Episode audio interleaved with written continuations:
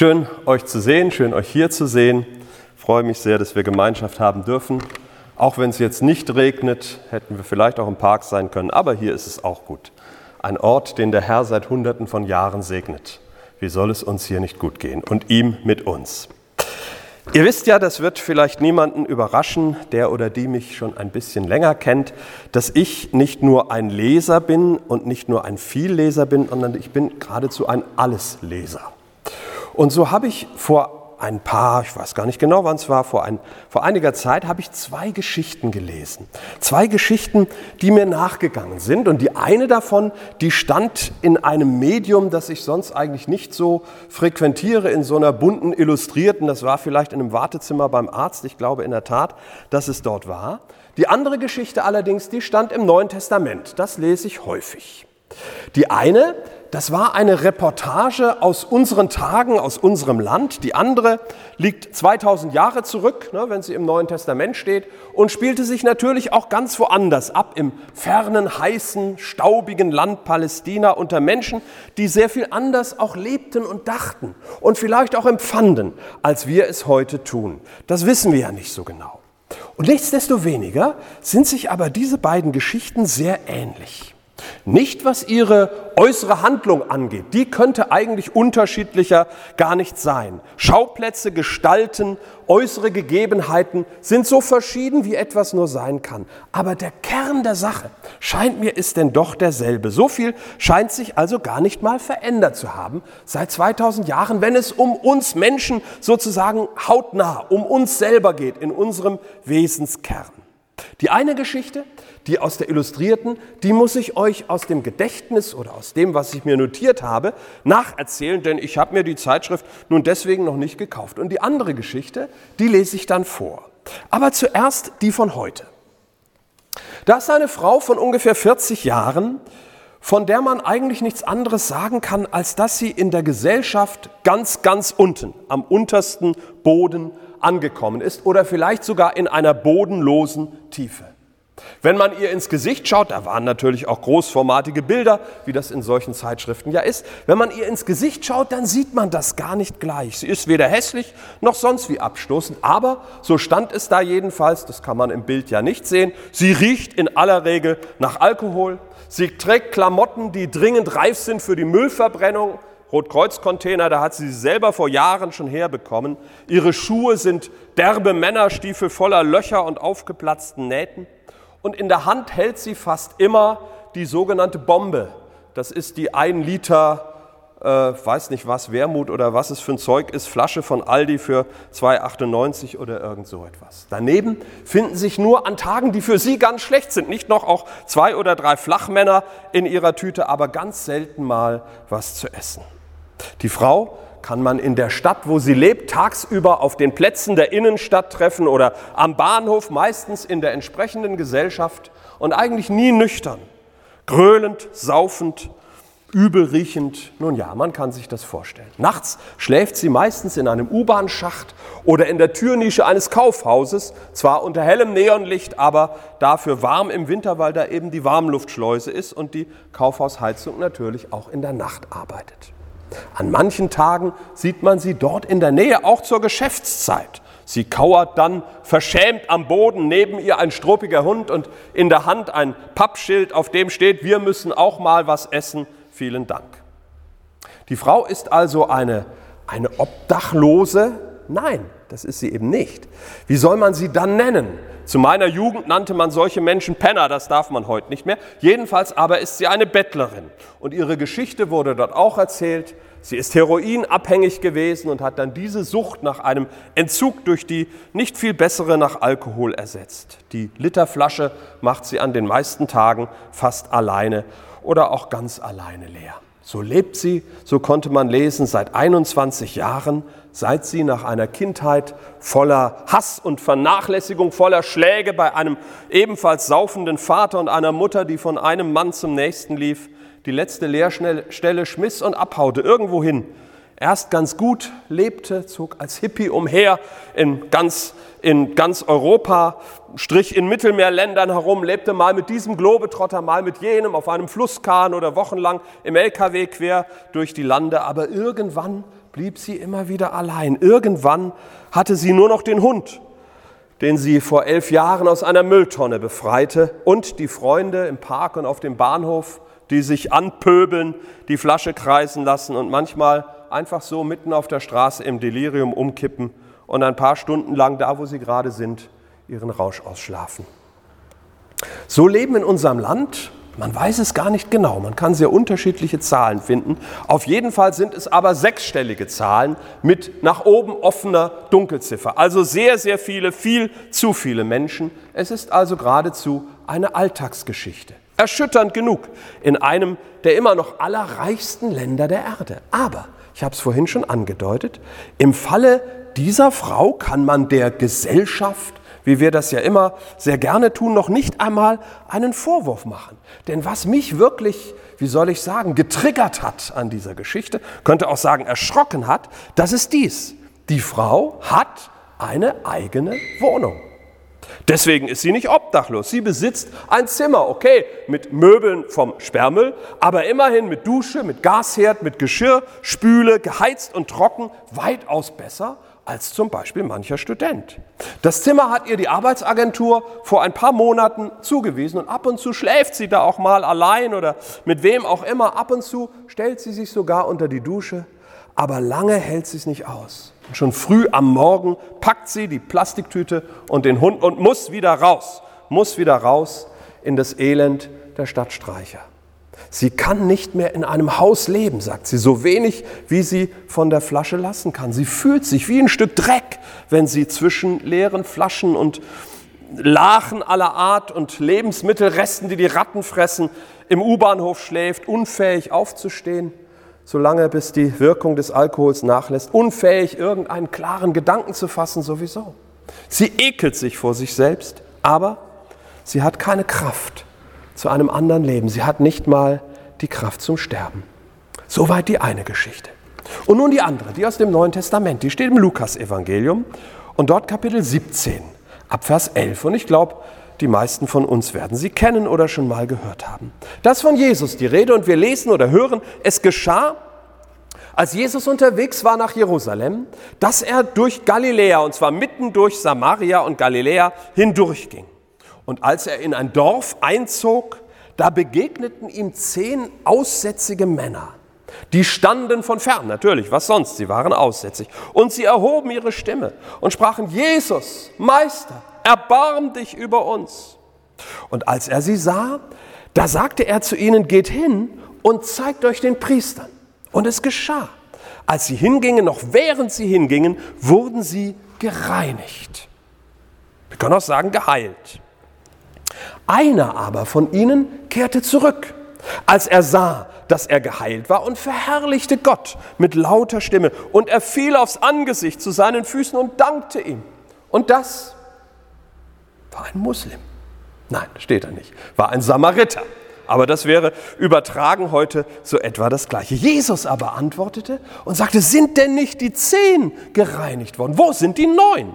90 Prozent haben sich sonst keine gefunden, die zurückkehrten, um Gott Ehre zu geben, außer diesem Ausländer? Zu ihm aber sagte er, steh auf und geh hin, dein Glaube hat dich gerettet. Und nun fragst du dich zu Recht, was haben die beiden Geschichten miteinander zu tun? Ich habe ja gesagt, Zeit und Umstände sind so verschieden, wie sie bloß sein können in dieser Welt. Und doch, in beiden Geschichten begegnen uns Menschen, die zu den elendesten, ja, wie soll man sagen, zu den geschlagensten, zu den abgewracktesten, zu den heruntergekommensten Individuen ihrer Zeit und ihrer Gesellschaft gehören. In beiden Geschichten wird ihnen geholfen. Das eine Mal aus barer Selbstverständlichkeit, so sollte man jedenfalls meinen, eines sich als sozial verstehenden Gemeinwesens. Das andere Mal, wie wir hörten, durch ein Wunder, das Jesus tut. In beiden Geschichten nehmen die Menschen die Hilfe zwar an, die Stadtstreicherin hat ein eigenes Zimmer. Die Menschen nehmen die Hilfe an, aber ihr Leben wird nicht wirklich anders. In Klammern von dem einen Samariter bei dem, der hier die rühmliche Ausnahme war, von dem reden wir jetzt mal nicht, sondern von den anderen neun. Und diesen neun Männern, diesen sogenannten Aussätzigen, denen ist schon etwas Großes geschehen. Denen ist viel mehr eigentlich geschehen als unserer Stadtstreicherin oder wie wir sie nun nennen wollen. Man kann im Ausdruck kaum zu hoch greifen, um zu beschreiben, was sie erlebten. Man muss regelrecht sagen, sie wurden wieder zu Menschen. Denn Aussatz, das deutsche Wort, ist ja ein, eine Prägung von Luther.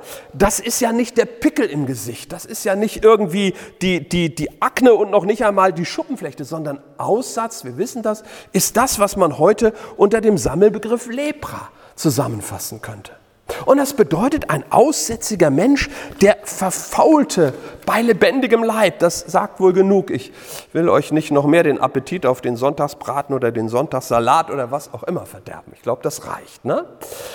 Aber diese, diese schreckliche, diese grausame, diese abstoßende, diese ekelhafte Krankheit war noch nicht alles, sondern weil sie tierisch ansteckend war und wohl auch, weil Menschen den Anblick und ah, den Gestank eines lebendigen Leichnams sozusagen, eines bei lebendem Leib verwesenden Organismus nicht ertragen konnten, wurde ein Aussätziger von allem von allem Gemeinschaftsleben ausgeschlossen. Von Familie, Nachbarschaft, Arbeit, Geselligkeit, Religion, von allen.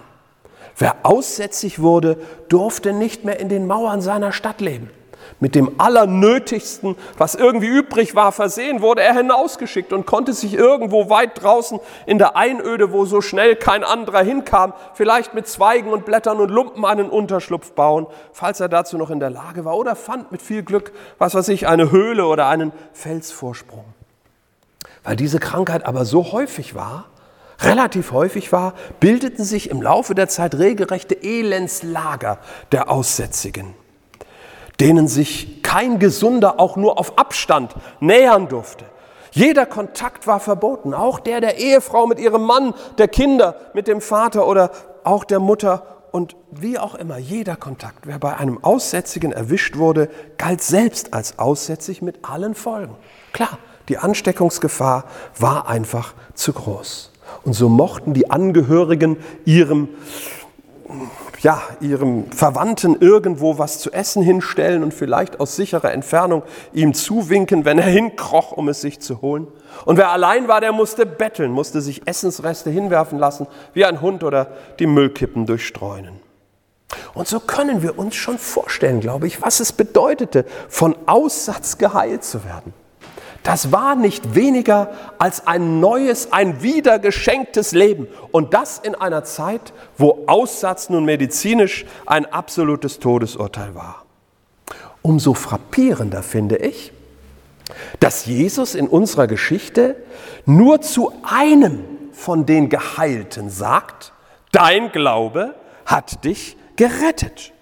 Na schön, zu den anderen konnte er es ja nicht sagen. Die gaben ihm keine Gelegenheit dazu. Aber diese Erklärung ist mir zu billig.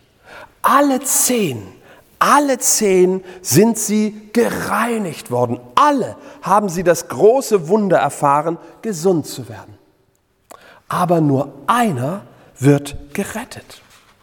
Die anderen fangen noch einmal zu leben an, aber doch nur, um am Ende vor derselben Bilanz ihres Lebens zu stehen, als wenn das alles nicht geschehen wäre. Vielleicht doch auch nur, um am Ende eben trotzdem mit Haut und Haaren verloren zu gehen.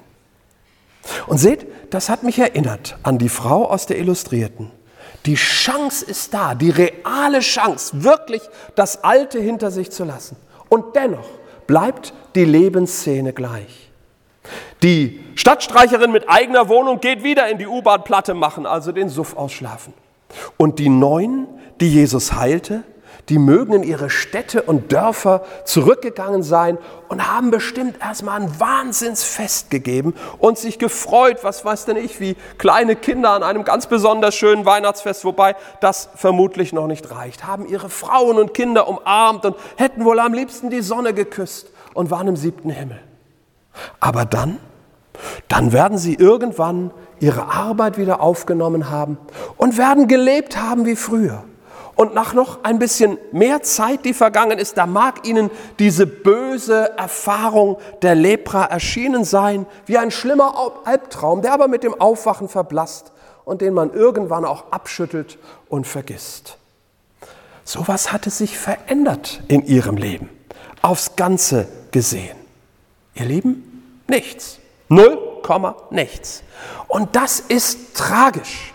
Das ist ein fast unerträglicher Gedanke. Warum? Weil sie waren Jesus begegnet. Sie waren Jesus begegnet und nicht nur von weitem hatten sie ihn gesehen, wie so viele ihrer Zeitgenossen und Landsleute, geheilt worden, angerührt worden waren sie von Jesus. Im übertragenen Sinne angerührt, ne?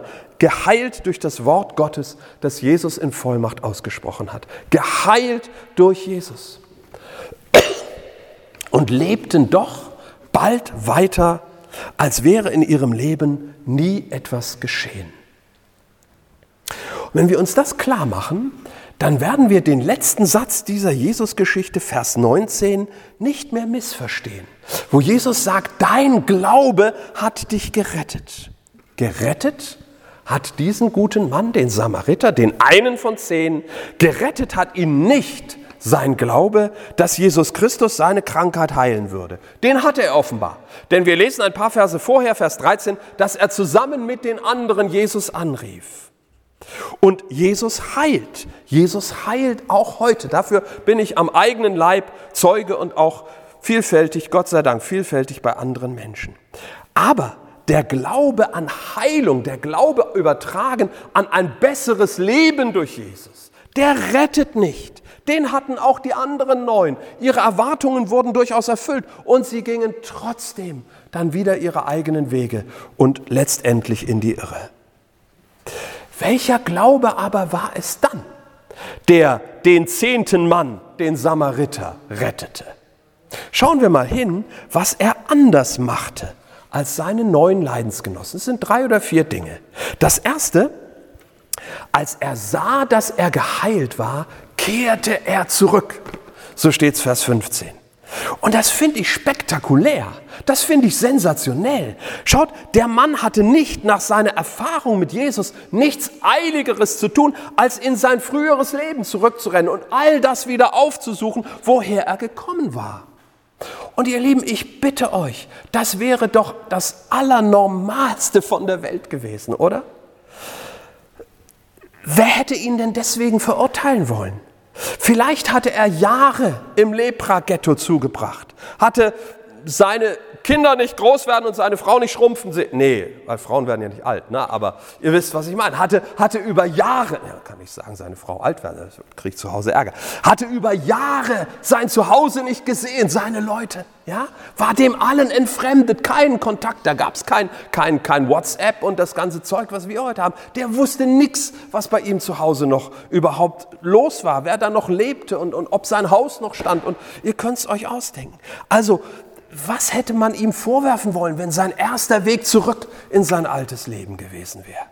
Doch so groß sicherlich der Wunsch in ihm war, und wenn du jetzt denkst, naja, vielleicht war der Single, dann vergiss es wieder, weil Singles gab es nicht in dieser Kultur. Ne? Das war kein Lebensmodell in dieser Zeit und unter diesen Menschen. Also so groß der Wunsch wahrscheinlich in ihm war gewesen sein muss, nach Hause und nach dem Rechten sehen und gucken, was dort ist. Es zog ihn mehr es zog ihn mehr zurück zu Jesus. Es drängte ihn mehr zu Jesus als zum sonst teuersten und liebsten auf der Welt und das nach vielleicht jahrelangem Heimweh. Und das finde ich durchaus erstaunlich und auch schwer nachvollziehbar. Aber so war's. Er lief nicht ins alte Leben zurück, sondern er kehrte um. Er kehrte um zu Jesus. Und die Erfahrung, die Begegnung mit Jesus brachte ihn dazu, seinem ganzen Leben eine völlig neue Richtung zu geben. Das ist das Erste, was er anders machte. Das Zweite, auch Vers 15, er verherrlichte Gott mit lauter Stimme. Er verherrlichte Gott mit lauter Stimme. Klar, dass sein Leben jetzt herrlich war. Ein Traum, den er für unerfüllbar gehalten, zu Recht für unerfüllbar gehalten hatte, war wahr geworden. Wo gibt's denn sowas? Ist doch klar, dass er jubelte und schrie vor Freude und vor Glück.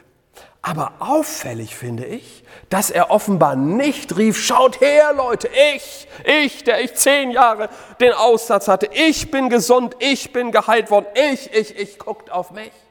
Sondern er jubelte Gott zu. Steht, er verherrlichte Gott, nicht sich selbst. Er stellte nicht sich selbst in den Mittelpunkt. Wenn er etwas rief, dann rief er nicht ich, ich, ich, sondern dann rief er Gott, Jesus, du, du Herr. Also bei ihm ist mehr geschehen.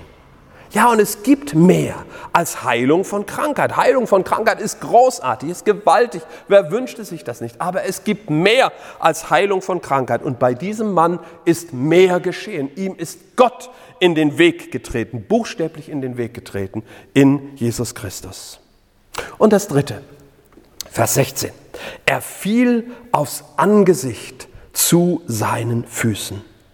Was ist das für eine Geste? Der Dankbarkeit so tief, dass es dafür keine Worte mehr gibt? Ja, ganz sicher. Aber nicht nur, sondern es ist auch eine Geste der Unterwerfung. So unpopulär das sein mag für uns heute, Unterwerfung, das klingt undemokratisch und was weiß ich, ne? nicht selbstbestimmt und so. Aber egal, dieser Mann unterwirft sich.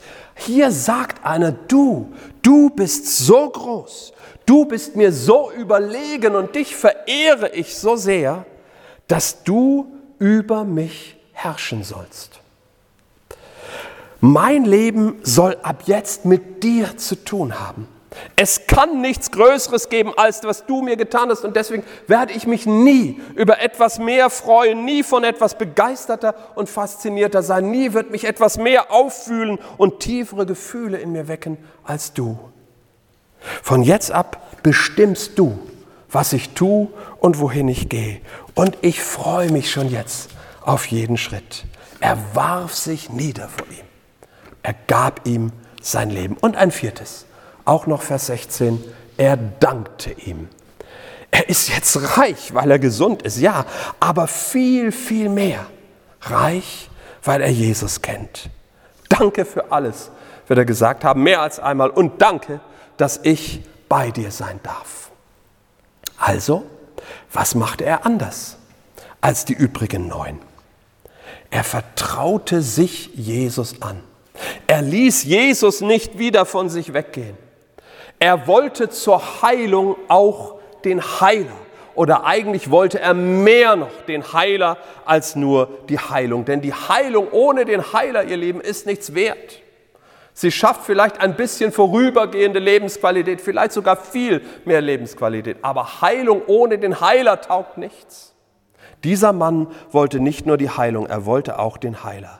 Er fing an, Jesus zu lieben, mehr Jesus zu lieben als alle längst schon begrabenen Hoffnungen, die plötzlich wieder aufflammten, als alle verzweifelt erträumten Chancen, die sich ihm nun plötzlich doch wieder eröffneten. Aber Jesus liebte er von diesem Moment an mehr.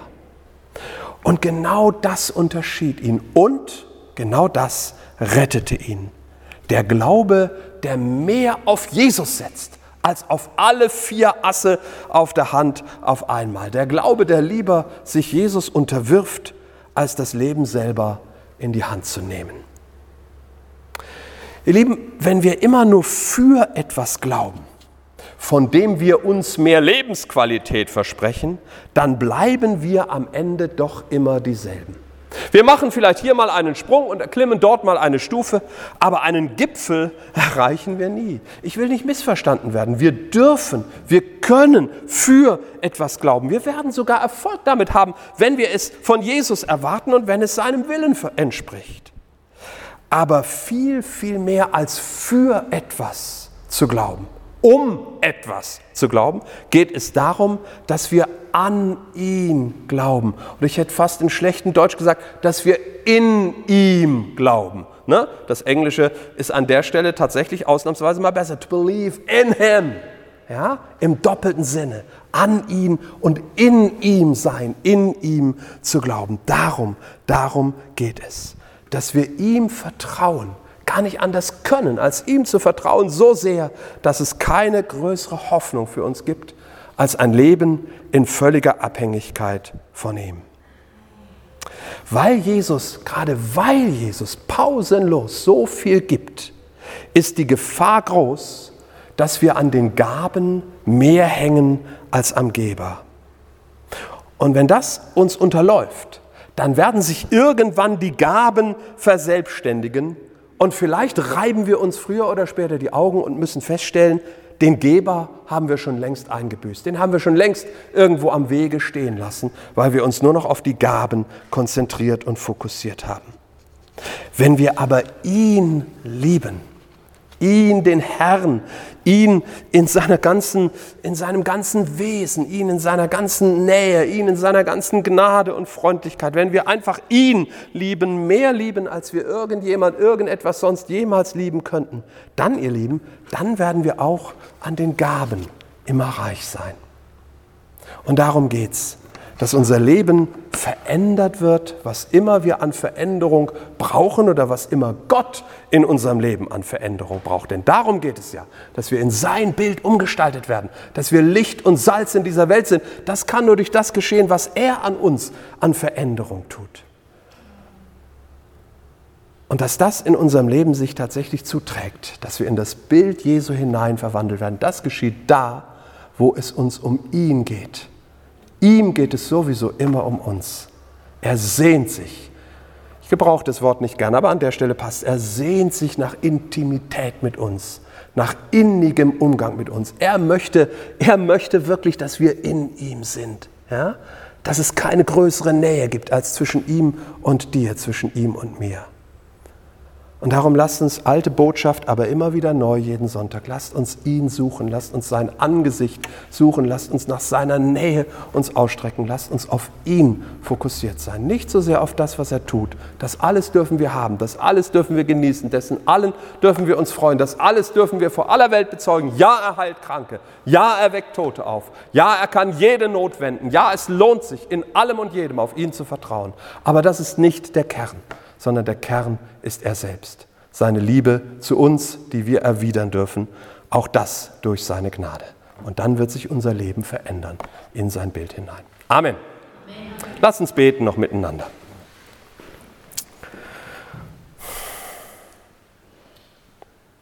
Lieber Herr Jesus, wie groß ist das, dass wir dir wichtig sind, dass wir dir überhaupt irgendwas bedeuten, dass ich vor deinem Angesicht präsent sein darf, dass du mich kennst, dass du mich beim Namen gerufen hast, dass du mir nachgegangen bist, Herr, dass du alles hingegeben hast für mich um meinetwillen und dass du das für jeden von uns getan hast. Herr, du hättest es auch dann getan, wenn ich oder jeder, jeder andere von uns der einzige Mensch auf dieser Welt gewesen wäre. Wir sind dir so unendlich wichtig.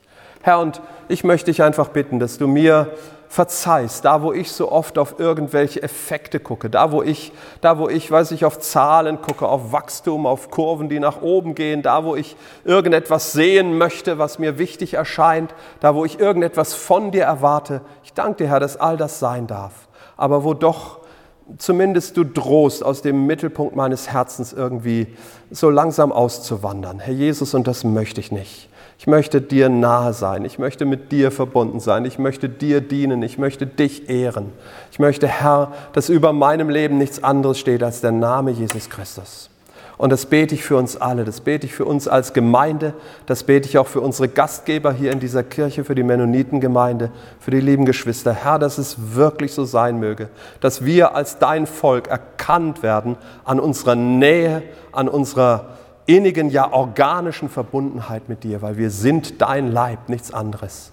Das lass so sein, Herr. Verherrliche dich in uns.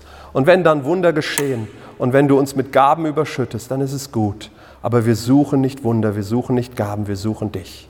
Und danke, Herr, dass wir dabei deinem Blick begegnen, denn du suchst uns schon lange. Verherrliche dich in uns. Und dein Wille geschehe in mir, in uns und in unser aller Leben und durch uns als Gemeinde.